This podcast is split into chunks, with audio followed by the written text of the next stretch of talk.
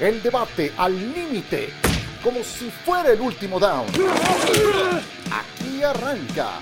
Cuarta oportunidad.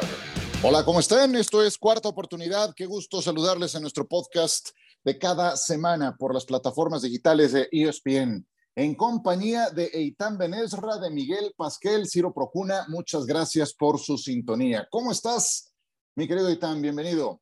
Gracias, Ciro Miguel. Hola amigos, muy bien. Eh, siempre con reacciones hay mucho de qué platicar, como los partidos internacionales ya, ya oficiales de la NFL. Ese es uno de los principales temas y el draft que no puede quedar en el olvido, eh, donde estuvo Miguel Pasquel. Muchas felicidades por la transmisión, Miguel, y gracias por invitarme el sábado a esa hora en la que estuvimos ahí compartiendo contigo y con Lalo Varela. Felicidades a ti, a todo el equipo. ¿Cómo estás? Te agradezco mucho, Ciro. Un saludo a todos y muy contento. No fue una cobertura de más de 15 horas, pero creo que fue un gran draft con todo el equipo. No nomás los tuvimos en la pantalla, sino todo el equipo atrás, camarógrafos, productores. Y muy contento, ¿no? Porque creo que fue un draft muy interesante. Es el draft que más cambios ha habido en la primera ronda. Y creo que equipos como los Jets de Itán, como Filadelfia, fueron los que salieron ganando. Oye, a ver, ya, ya hablaremos del draft con más profundidad en el siguiente bloque, pero ¿qué fue lo más desafiante de este draft en su preparación, en la puesta en escena? ¿Qué fue lo más desafiante para ti después de que viviste esta, esta experiencia? Pues no, no sé qué desafiante no, Ciro. Simplemente, como sabes, es un evento que lleva muchas, muchas, muchas semanas y horas de trabajo, de preparación. Eso es, es desafiante, es, ¿no? Y todo no, lo que va pero, pasando de, de, bote pronto. Sí, o sea, sí, Miguel, pero, Ciro, te está, Ciro te está echando rosas y te tiras al piso. Que, que cualquier cosa, Ciro dice Miguel, que eh, lo hace no, dos no. veces por, por, al mes sin falla. ¿eh? O sea, desafiante. No, pues, pero, igual, a ver, échenme el del NBA si quieren. Pero entienda a lo que me refiero, es que no es que sea desafiante, simplemente es un, lo hace uno con mucho gusto. La ya no la arregles, Mike. El, ya, el ya. Tiempo, no, no es arreglar, es simplemente las cosas como son. Y la verdad es un gran evento, como lo venimos platicando, ha sido desde hace semanas anteriores, uno se prepara, pero es muchas horas de trabajo y la verdad, mucha satisfacción, porque cuando ustedes saben, ¿no? Tío, tú te has tocado bastantes años y tan igual, te preparas para un partido, para un Super Bowl, es muy diferente la preparación a esto, porque a mí me tocó cubrir un Super Bowl. ¿No? Por todo lo que Ajá. conlleva, por la cantidad de jugadores, por la cantidad de estadísticas que tienes que cubrir, cubrir por la cantidad de análisis. Entonces, realmente fue este, algo muy interesante, que insisto, me siento muy orgulloso de formar parte de, de esto, como todos lo, sí. los que estuvimos involucrados. Y pues, eso es desafiante. No hay, no, no, yo sé, pero no hay una, no hay, no te, lo que te quiero decir es, no hay una parte donde digas, esto fue lo más, o esto fue lo más, ¿no? La primera ronda, obviamente, pues, es, es más cómoda, por decirlo así. Ya cuando te acercas al sábado, que es de la cuarta a la séptima ronda, donde estás hablando todavía que vienen más de 100 jugadores, que hay que prepararse, que hay que analizar. Te puedo decir que esta fue la parte, ¿no? Donde más, este, lo, este, la que más desafiante fue, como le quieres decir. Ok, más, ok. Este, lo que más interesó, por supuesto, ¿no? Porque todavía la segunda ronda pues, hay jugadores todavía que pues, estaban los quarterbacks, excepto Pickett, ¿no? Pero Entiendo. por los demás, pues muy interesante. Perfecto, pues sí, eso es, eso es un gran desafío, tantas horas juntas y el tener que ir reaccionando a bote pronto a lo que va ocurriendo. Para mí, creo que eso es, lo, más, lo más interesante de un draft. Bueno, eh, ya hablaremos un poco más de, del reclutamiento colegial, porque el señor Benesra trae un montón de cosas positivas. Los Jets son los que se han llevado las calificaciones más altas. Pero antes, ya sabemos cómo es la NFL. Siempre hay algo nuevo aún en temporada baja y estamos eh, en el mes de mayo y eh, se ha hecho el anuncio de las fechas internacionales. México tiene, como ya era un secreto a voces, esto lo dijo, lo dijo John Sutcliffe hace no sé cuántos meses, que sería Arizona contra San Francisco, faltaba la oficialización, ya saben cómo es la NFL, y lo, lo envuelven de una forma para que la presentación cause mayor repercusión, y la verdad es que lo hacen muy bien. Y creo, eh, Eitan, que la confrontación que le toca a México vuelve a ser la mejor de todo el calendario internacional, aún con eh, la inclusión de Alemania y lo que ya conocemos de Inglaterra. Sí, y además algo que creo que hasta se está haciendo tradición y nos da mucho gusto, pues es un Monday Night y cuando las cosas pasan en Monday Night en la NFL tienes a toda la liga, toda la afición con los ojos en ese partido, es un gran duelo, es un duelo divisional, dos equipos con muchas historias, estará de Andrew Hopkins o al menos estará disponible, ya platicaremos el tema, pero sí es una muy buena combinación de equipos sólidos entre San Francisco y Arizona y servirá también para recordar la primera vez que la NFL oficialmente salió de los Estados Unidos a estos encuentros que ahora son norma y creo que también será muy especial porque regresará después del tema de la pandemia la NFL a México, al mercado mexicano, que es el país con más aficionados, y a Latinoamérica, que no deja de ser también el punto de contacto con la liga. De los cinco juegos anunciados de la serie internacional, es el único en el que coinciden dos equipos de postemporada. Tampa Bay sabemos lo que es, y Tom Brady, lo que tú me digas, pero va contra Seattle, que es un desastre.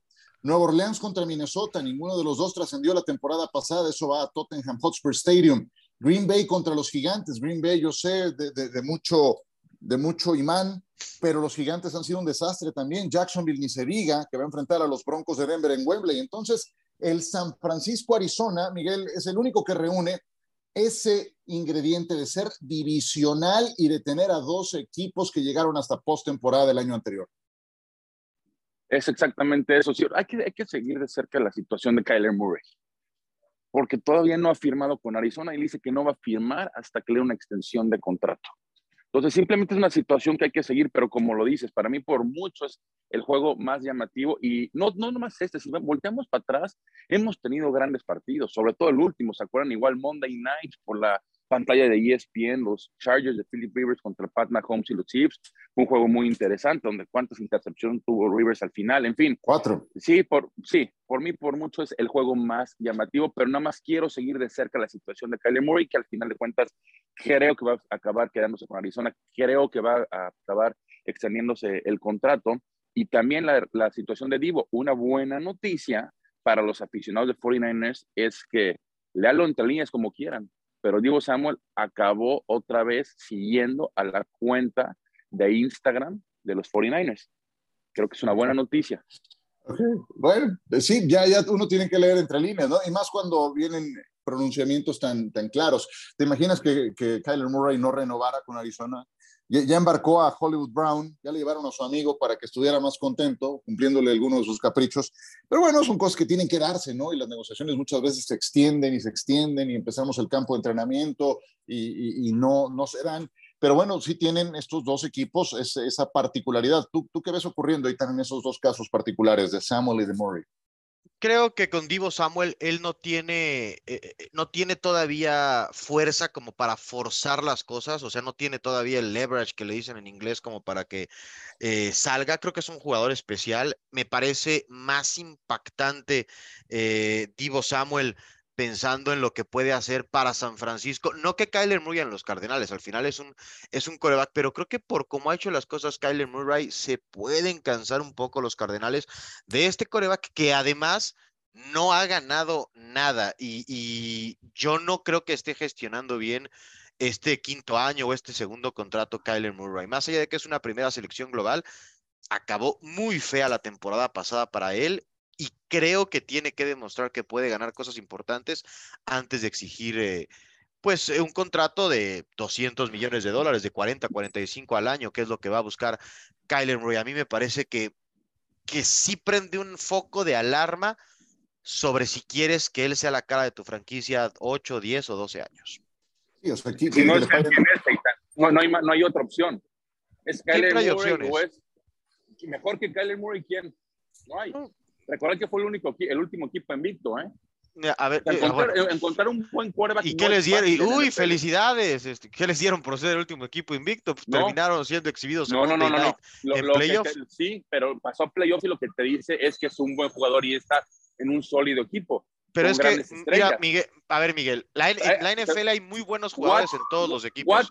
en la posición de coreback, tú necesitas algo más que solamente ser un muy buen jugador. Necesitas ser un buen líder y necesitas ser un, eh, hombre que sea capaz de llevar al siguiente nivel al equipo, a tus compañeros. Y si tú eres el que empieza con el desorden, espérate a que lleguen dos receptores, un corredor, un liniero defensivo, y no quieres ese tipo de liderazgo. No se trata solamente de talento más en esa posición. No, no, no es nada más ser eh, el más talentoso, sino de verdad llevaría 12 Super Bowls Aaron Rodgers. Hay mucho más allá que viene con la posición de ser coreback. Y a mí me parece preocupante que antes de tu segundo contrato empieces con esas exigencias. Yo no creo que si los Seahawks cambiaron a Russell Wilson, que no salgan los Cardenales de Kyler Murray. a ver, yo, hablo en la cancha, yo hablo en la cancha. ¿eh? Para mí la actitud que está tomando estoy totalmente de acuerdo contigo, pero en la cancha no hay muchas mejores, más bien, hoy en día no hay mejor opción que Kyler Murray. Y sí le quiero dar el beneficio de la duda cuando regresa al 100% de Andrew Hopkins, cuando podamos ver a un JJ Watt al 100% sano.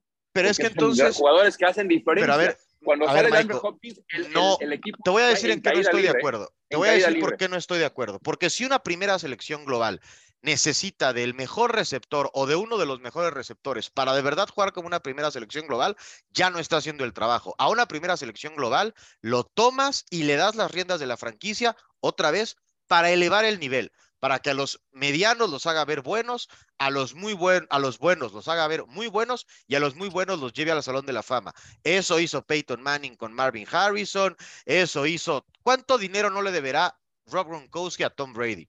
El 60% de Pero, sus contratos. pero Kyler- si tú necesitas que Kyler Murray esté en Kyler escenario con- perfecto, con, Me- entonces está- y con Tom Brady. por eso, favor. pero a ver, Miguel, no, no lo puede. pues fue una ¿Cuántos primera selección jugadores global. pueden- ¿Cuántos Claro. jugadores de primera selección global pueden jugar? Pues yo no a- sé, a Miguel, nivel pero para eso lo Pocas, tomas. Pocas, Para eso lo. Es pocas. que Tom esa es una plática, sexta- Miguel, esa es una plática diferente. ronda.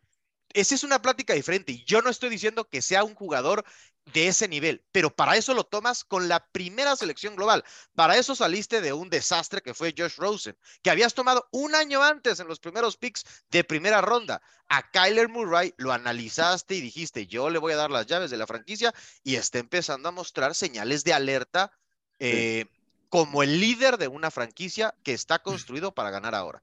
Sí, yo en ese, en ese sentido sí tengo algo que decir porque me parece que tiene un liderazgo nocivo y ya hemos visto en lo que derivan esos liderazgos nocivos. Eh, pones el caso de, de Aaron Rodgers, sin que Murray tenga el talento de Rodgers, si apenas ahora que está empezando su carrera, sin haber demostrado absolutamente nada, exige un contrato para su permanencia en el equipo, me parece un gran foco rojo, que se suma a todo lo que ya se habla del mal líder que es al interior del vestidor del equipo y su relación con algunos de los jugadores del plantel. Entonces, cuando empiezas a, unir los puntos, te das cuenta que es un jugador que te presenta esa, esa disyuntiva. Eh, en esta liga, cuando tienes talento, el contrato llega solo. Pregúntale a Patrick Mahomes, pregúntale a Josh Allen. El tema es que Kyler Murray quiere cobrar sin antes demostrar porque estoy seguro que hoy en día Arizona no tiene una mejor opción en la posición de quarterback y de ahí se quiere agarrar para una renovación que todavía no merece. Eh, como sea, creo que lo veremos en el Estadio Azteca, al que también yo espero que veamos es a, a eh, de Andrea Hopkins, que me le cayeron con una sanción pesada, pesada por abusar de, de sustancias prohibidas, de acuerdo con la política que tiene la NFL y es un golpe fuerte para, para el equipo de Arizona en, eso, en ese arranque de temporada que les ha caracterizado, como decías Miguel, por buenos inicios, siendo el último invicto de la campaña pasada, pero el equipo se les ha caído sistemáticamente las últimas campañas. Sí, es exactamente lo que ha pasado. Aquí, aquí, las- aquí, las- aquí, Perdón, ¿y bueno, Hopkins, su ausencia de Hopkins, ¿cómo la ves? no, aquí, aquí lo que est- estoy leyendo y creo que puede llegar a pasar es que lo cambien, ¿eh? Ojo, Caray. porque hay equipos interesados como Green Bay, que lo he leído últimamente, que pueden ofrecer una primera selección de primera ronda para agarrar a Andrew Hopkins. No hay que engañarnos. Aaron Rodgers y Devante Adams no va a llegar a, ningún lado, y eso me refiero a llegar a ningún lado, es a ganar el Super Bowl. Green Bay es ganar el Super Bowl o es un fracaso, y es la realidad. Rodgers claramente está en sus últimos años con Green Bay, y si no tienes el talento alrededor como lo tuvo con Devante Adams, que creo que Andrew Hopkins puede cubrir ese hueco fácilmente, puede ser una temporada, pues no, no quiero decir larga, pero una temporada de fracaso para los Packers, porque van a ganar la división, eso es un hecho. Pero en playoffs, ¿qué han hecho los últimos años? Quedarse cortos. Insisto, Green Bay está para ahí para ganar, entonces no me sorprendería absolutamente nada que Green Bay pueda llegar a cambiar una primera selección, que es algo que normalmente no, no hace Green Bay. Nunca es raro que cambien para, por un jugador de, y dar selecciones, pero creo que ahorita están en el momento ideal. Los primeros seis juegos de Green Bay deben de ser accesibles viendo el calendario. La semana que entra ya será el calendario oficial y con eso Green Bay tener un realmente un receptor 100% que pueda cubrir a Devante Adams. Eh, son seis partidos, Eitan. Eso representa casi el 33% de la temporada en que no contarán con DeAndre Hopkins. Y entonces, en su ausencia, pues tiene que entrar al quite Marquise Brown, que así que tú digas un receptor primario, no me demostró ser en Baltimore. AJ Green, que a juzgar por su rendimiento reciente parece estar ya en las últimas de su carrera. Me gusta mucho Zach Ertz, pero es una ala cerrada, no puede ser en la base de tu ataque. James Conner viene de una muy buena temporada, pero evidentemente eh, Arizona sin Hopkins se convierte en un equipo diferente.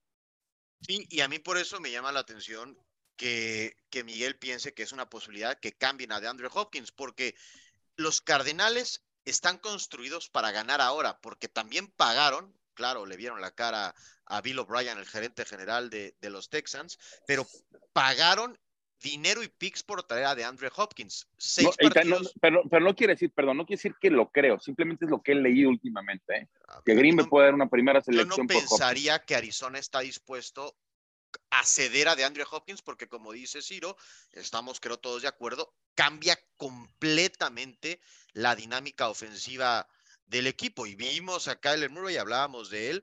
Hoy yo no veo a, a Kyler Murray como ese coreback que pueda ganar sin un eh, gran receptor.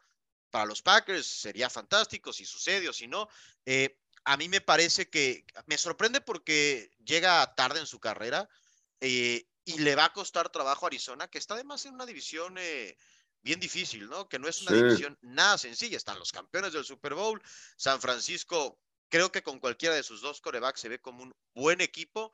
Y bueno, ir a Seattle siempre, siempre es complicado. Así es que a mí me sorprende y creo que Arizona veo muchos focos rojos de este equipo y empiezan a ser demasiados y tiene que pasar esto para que les vaya bien y tiene que pasar lo otro y, y ya ahí, insisto, me da, me genera dudas inclusive que a lo mejor después de esos partidos Arizona esté 2-4 y todo se descarrile, porque hasta desde el staff de coacheo creo que ya podemos tener dudas si va a ser o no Cliff Kingsbury este super coach al que nos vendieron cuando llegó a la NFL.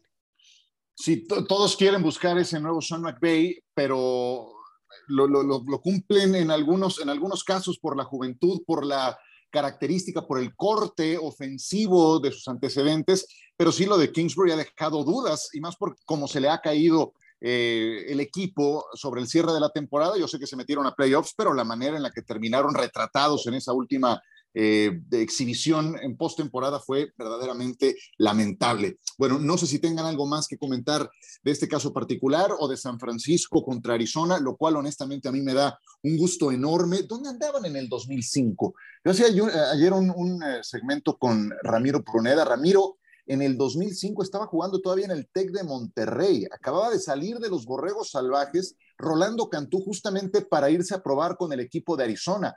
Y Ramiro estaba, nuestro compañero, en proceso también de entrar al programa internacional y de integrarse a la NFL. Yo estaba en mi primer año en ESPN, 2005. Imagínate nada más todo lo que ha pasado. ¿Tú dónde andabas, Aitán? Yo andaba en la cabina de la transmisión junto a nuestros compañeros Álvaro Martín y Raúl Alegre, literal pasándole las copias de lo que iban necesitando. Eso me tocó en el partido de la cancha de la Estadio Azteca, pues ya dando lata en ESPN.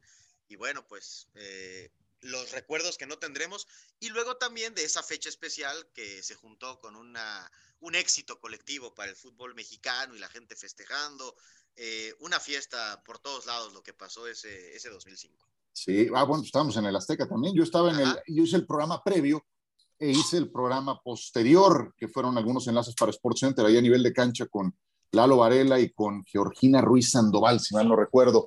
¿Y tú, mi querido Miguel, dónde andabas?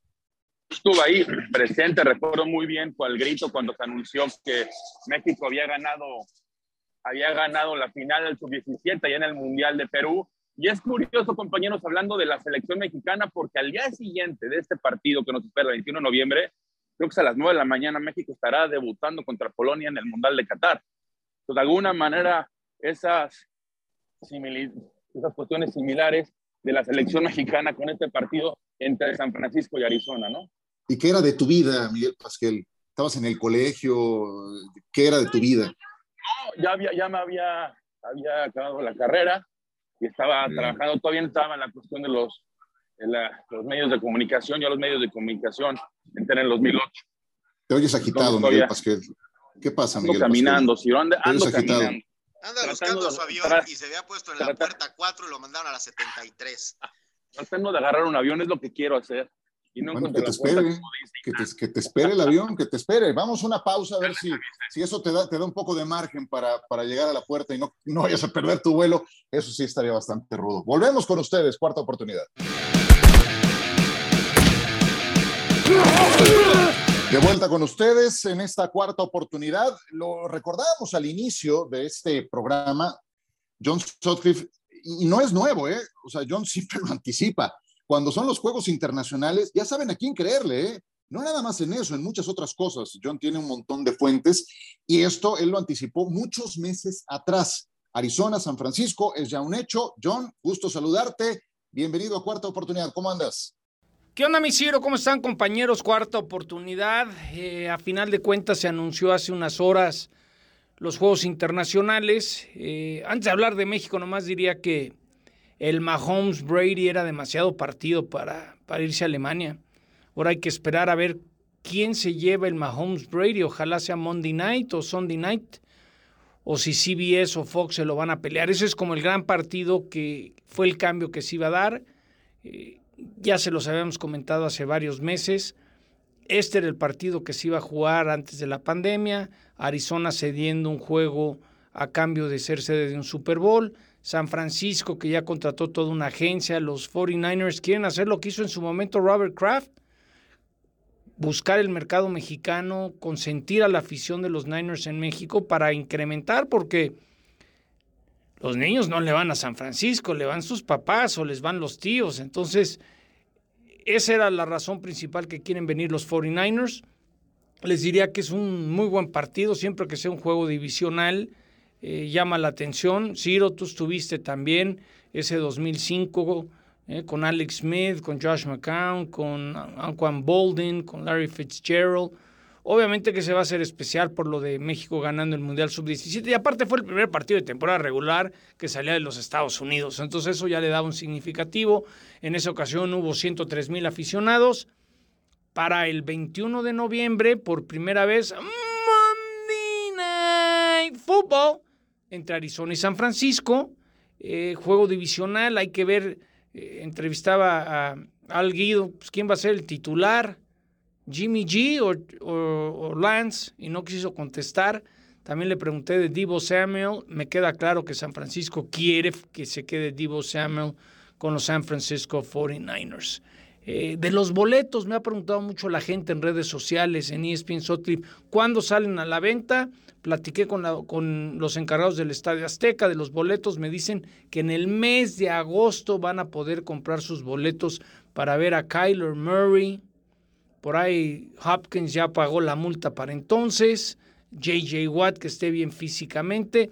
Miren, lo importante es el reconocimiento a la afición mexicana de la NFL. Vuelve la rutina, hay que hacer las cosas bien para que se mantenga esa tendencia que cada año se dé un partido internacional en la Ciudad de México, en la cancha del Estadio Azteca. El hecho que sea juego divisional, ya con eso me encantó. Y sobre todo, Ciro, porque va a ser Monday Night Football, Monday Night por ESPN.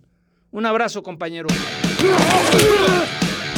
Muchas gracias, John. Pues ahí estará nuestro reportero de cancha, Mr. Monday Night, el día marcado, noviembre, para este juego, que desde luego será una ocasión muy, pero muy especial para todos nosotros.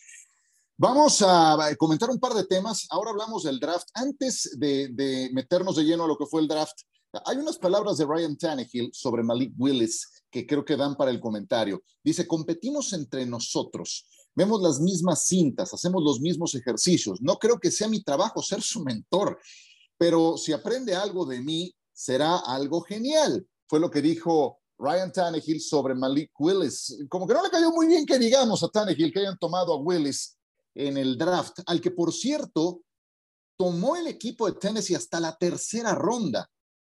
La reacción de Willis cuando se presupuestaba en algunos mock drafts que se podría ir en la primera ronda.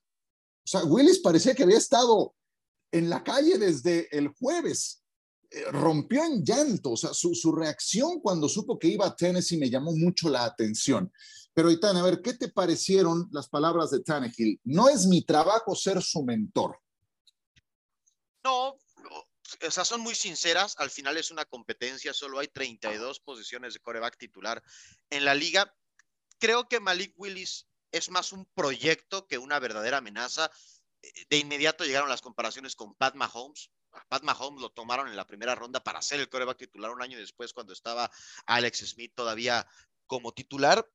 E-, entiendo que es una competencia, no fue del todo político, pero a ver, también Ryan Tannehill fue la razón por la que terminó la temporada de Tennessee, tirando tres intercepciones contra Cincinnati. Entonces tampoco hablamos como que tampoco era Brett Favre cuando tomaron a Aaron Rodgers. O sea, creo que Tennessee tiene todo derecho de buscar otras opciones y creo además, yo soy de los que cree que a Ryan Tannehill lo hicieron más, lo hace más Derrick Henry, AJ Brown, un sistema amigable para él que su propio talento.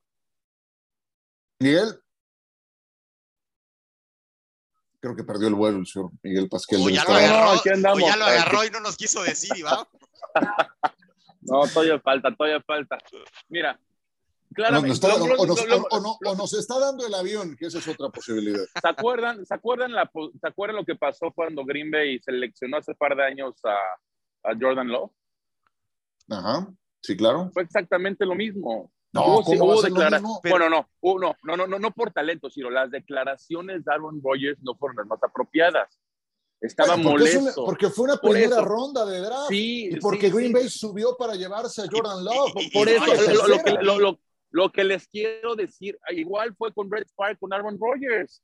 No me Pero son diferentes. las declaraciones que no son las correctas, por supuesto, no son las correctas. A ver, en tu contrato, en tu contra, ya, en tu, ya, han ganado, ya habían eh, ganado un Super Bowl. a, a, lo que yo me refiero, de la fama. a, a, lo que yo me refiero son las declaraciones, no el talento del jugador.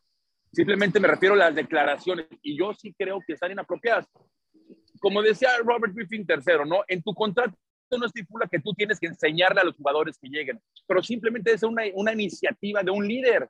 Y claramente Ryan Tannehill, uno, no es un líder porque no tiene, no, se ve claramente, no, no tiene el talento suficiente para llevar a ese equipo a donde podía llegar, que es poder llegar al Super Bowl y tanto así que llegaron la, temporada pasada número uno en la conferencia americana. Y dos, pues por supuesto le pesó la selección porque sabe que es un proyecto que tienen que desarrollar. Para mí no me sorprendería ni ustedes que en dos o en tres temporadas Malik Willis al titular, que seguramente le van a acabar dando la oportunidad y Ryan Tannehill se va a quedar sin trabajo, a menos que de ese brinco, que todos lo dudamos, que cuál es llegar al Super Bowl, porque si llegas al número uno de la conferencia americana, a los playoffs, y no ah, pierdes tu primer juego, lo que sigue es campeonato, conferencia o Super Bowl, y claramente Tannehill sabemos que está limitado de cierta manera y no va a dar ese brinco.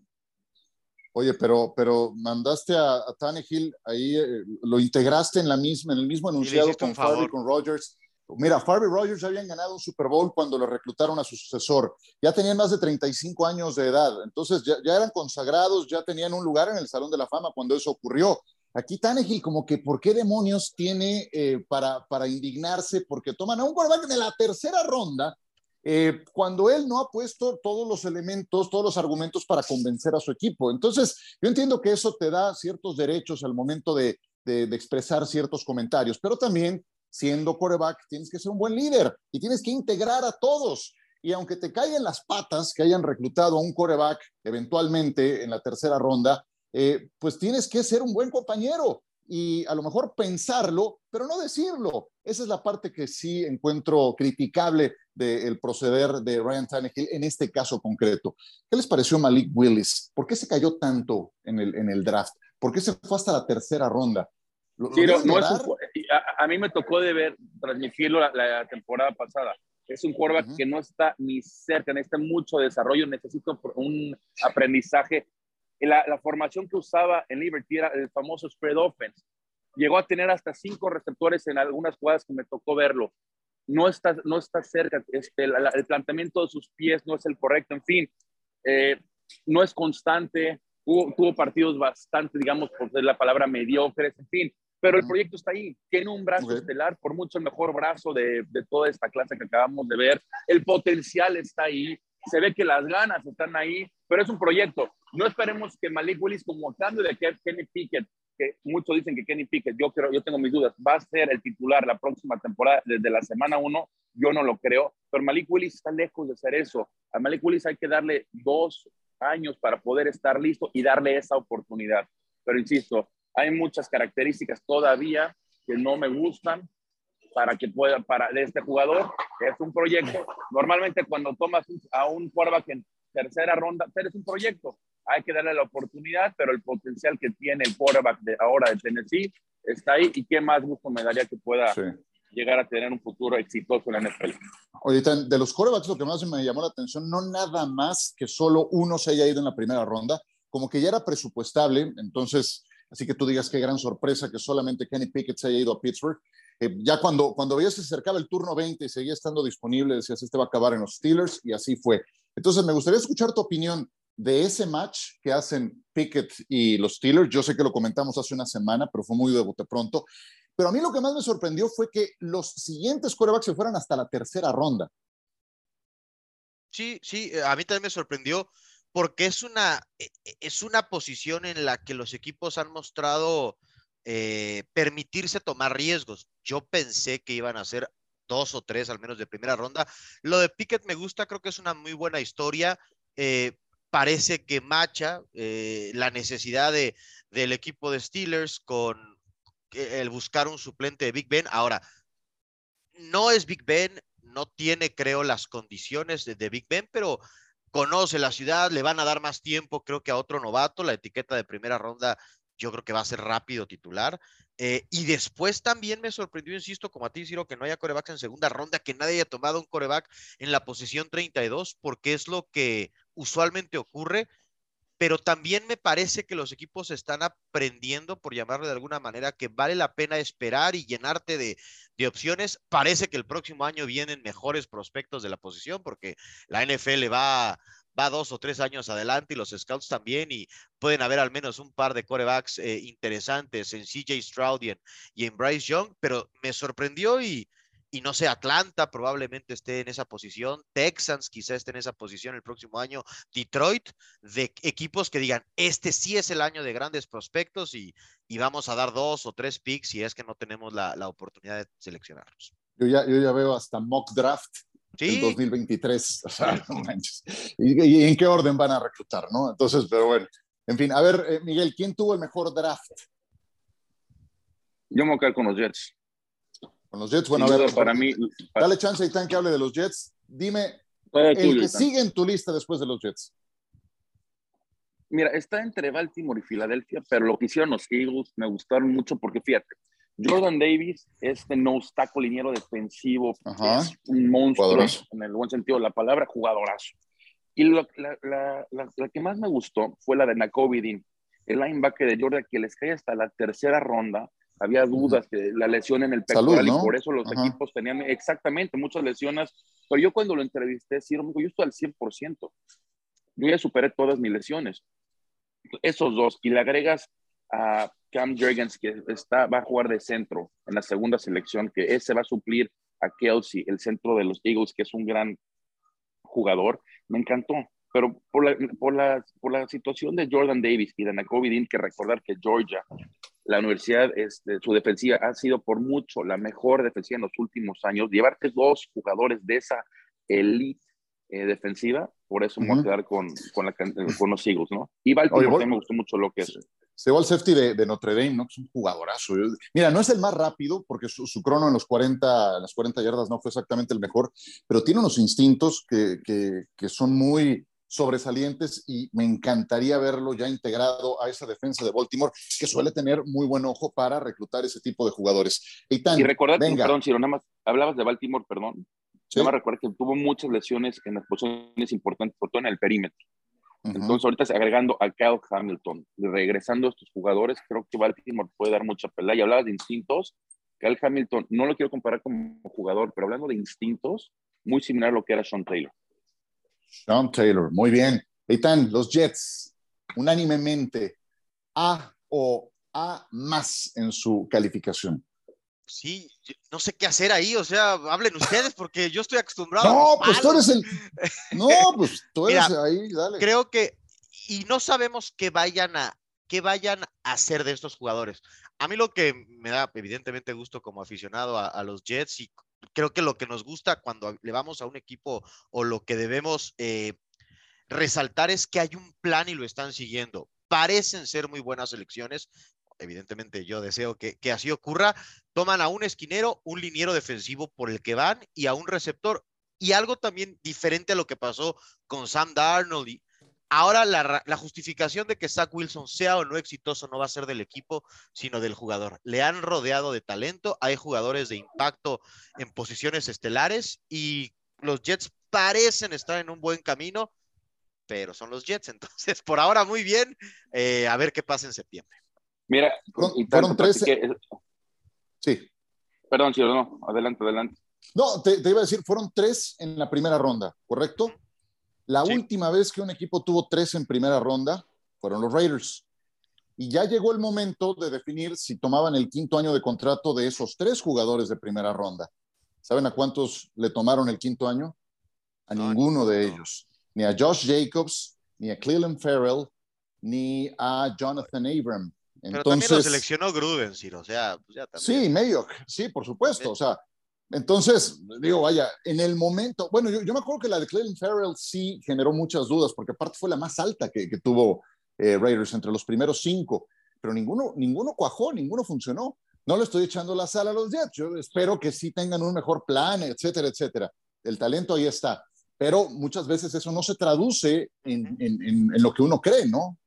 Eh, dale, Miguel. Eso, pero en papel lo estamos viendo, ¿no? Llevarte a Garrett Wilson y a Breeze Hall Garrett Wilson podría haber sido el segundo o tercer mejor receptor de esta clase, pero vaya el talento que había.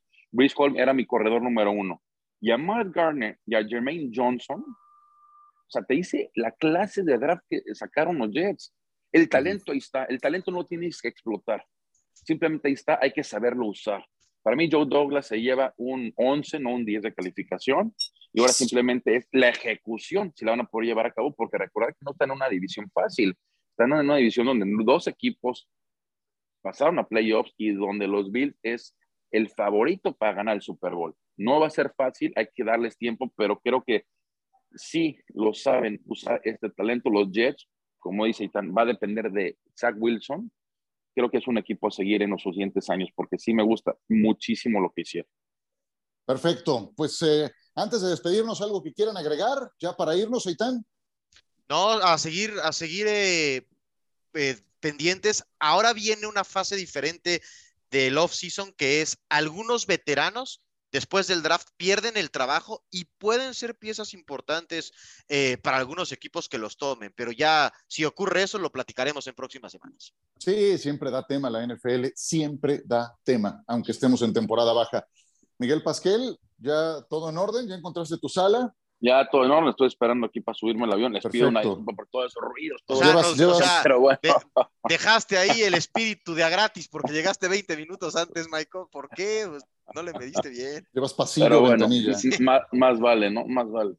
Pero bueno, este, además hay que, hay que seguir de cerca la situación de Divo Samuel y de Kyler Murray. Ya sabemos que San Francisco, Arizona, estos dos grandes equipos van a estar jugando el próximo 21 de noviembre en la cancha del Estadio Azteca. Yo sí creo que ambas situaciones se van a arreglar. Yo sí creo que vamos a ver a estos jugadores en México. Simplemente hay que seguir de cerca, como lo platiqué hace rato.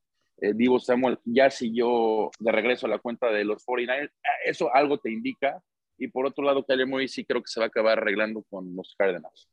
¿Ya le dio like alguna foto de Kyle Shanahan? Creo que hasta el momento no, y no, y no creo hasta el momento no.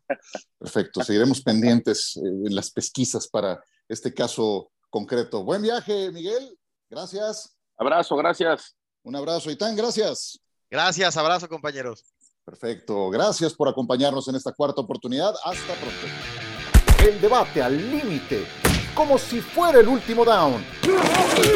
Gracias por escuchar. Cuarta oportunidad.